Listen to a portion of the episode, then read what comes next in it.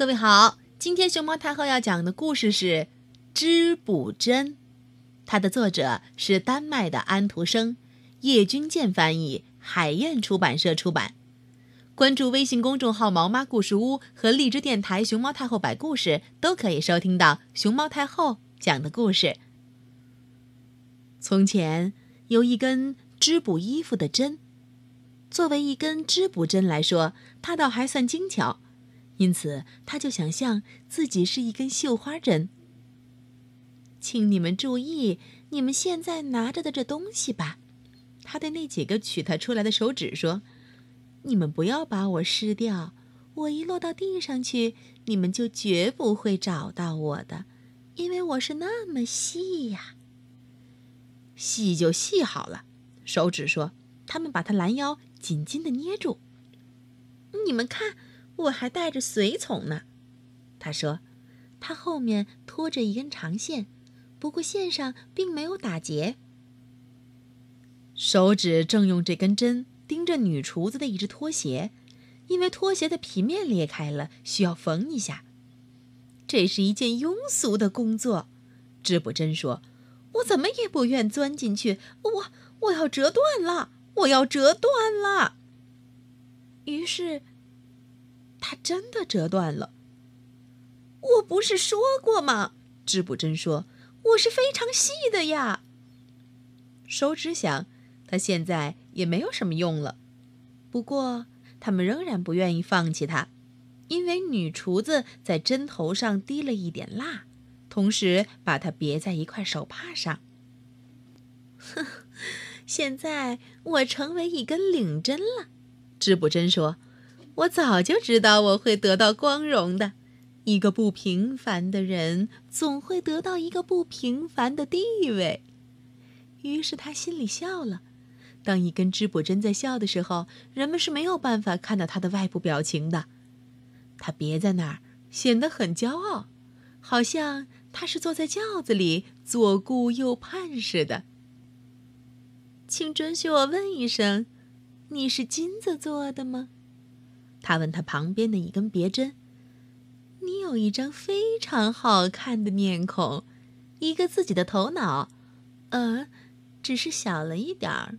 你得使它再长大一点才成，因为蜡并不会滴到每根针头上的呀。”织布针很骄傲地挺起身子，结果弄得自己从手帕上，啪，落下来了。一直落到厨子正在冲洗的污水沟里去了。啊！现在我要去旅行了。织布针说：“我只希望我不要迷了路。”不过，他却迷了路。就这个世界来说，我是太细了。他来到了排水沟的时候说：“不过我知道我的身份。”而这也算是一点小小的安慰，所以织布针继续保持着他骄傲的态度，同时也不失掉他得意的心情。许多不同的东西在他身上浮过去了，菜屑啦，草叶啦，旧报纸碎片了。请看它们游得多么快！织布针说：“他们不知道，他们下面还有一件什么东西。我就在这儿。”我坚定地坐在这儿，看吧，一根棍子拂过来了。他以为世界上除了棍子以外再也没有什么别的东西。嗯，他就是这样一个家伙。一根草拂过来了，你看他扭着腰肢转动的那副样儿。不要以为自己了不起吧，你很容易撞到一块石头上去啊。一张破报纸游过来了，它上面印着的东西早已被人家忘记。但他仍然铺张开来，神气十足。我耐心的、静静的坐在这儿。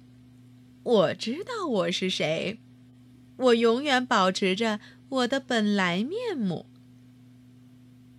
有一天，他旁边躺着一件什么东西，这东西射出美丽的光彩。织布针认为它是一颗金刚钻，不过。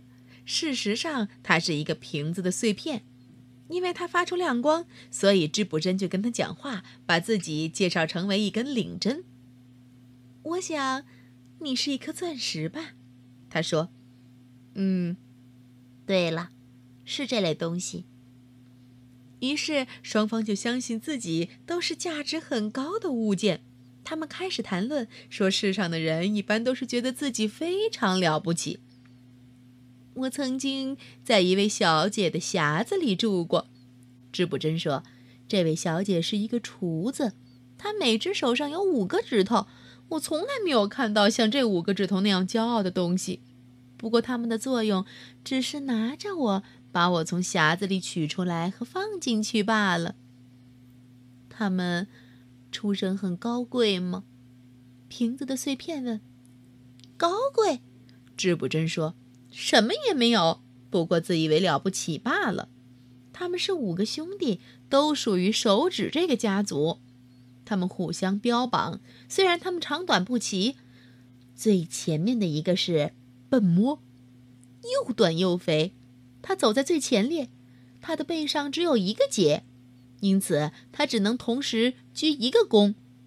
不过他说，假如他从一个人身上砍掉的话，这人就不够资格服兵役了。第二个指头叫舔罐儿，他伸到酸东西和甜东西里面去。他指着太阳和月亮，当大家在写字的时候。他握着笔。第三个指头是常人，他伸在别人的头上看东西。第四个指头是金火，他腰间围着一条金带子。最小的那个是比尔玩朋友，什么事儿也不做，而自己还因此感到骄傲呢。他们什么也不做，只是吹牛，因此我才到排水沟里来了。于是现在我们就坐在这儿发光呢。瓶子的碎片说：“这时有更多的水冲进排水沟里来了，漫得遍地都是，结果把瓶子的碎片冲走了。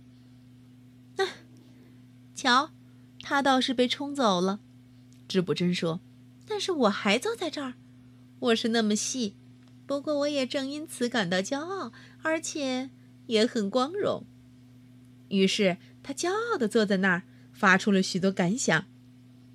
我差不多相信我是从日光里出生的了，因为我是那么细呀。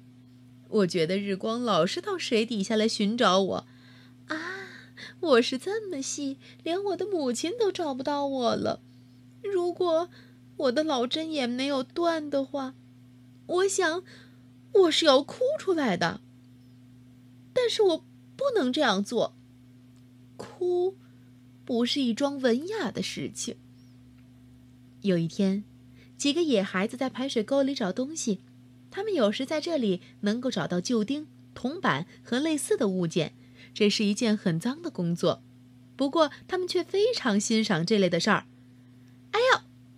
一个孩子说：“因为他被织布针刺了一下。”原来是你这个家伙！我不是一个家伙，我是一位年轻小姐呀。织布针说。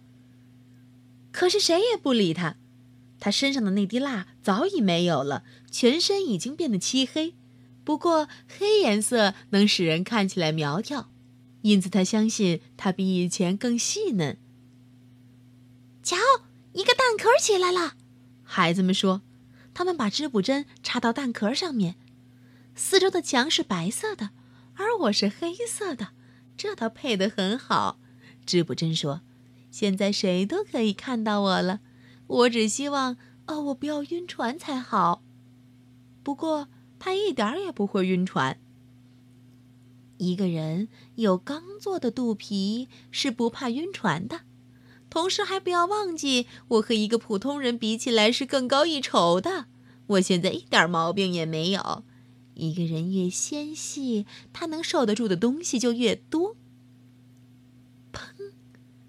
这时蛋壳忽然裂开了。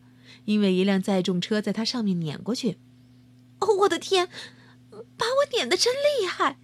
织布针说：“我现在有点晕船了，我要折断了，我要折断了。”虽然那辆载重车在他身上碾过去了，他并没有折断，他直直的躺在那儿。而且他竟可以一直在那儿躺下去。故事讲完了。这篇小故事最初发表在《加埃亚》杂志上。一八四六年夏天，安徒生和他的朋友，丹麦著名的雕刻家多瓦尔生，在丹麦的新岛度暑假。多瓦尔生一直喜爱安徒生的童话。有一天，他对安徒生说：“好，请你给我们写一篇新的故事。你的智慧连一根织补针都可以写出一个故事来。”于是，安徒生。就写了你们刚才听到的织补针这个故事。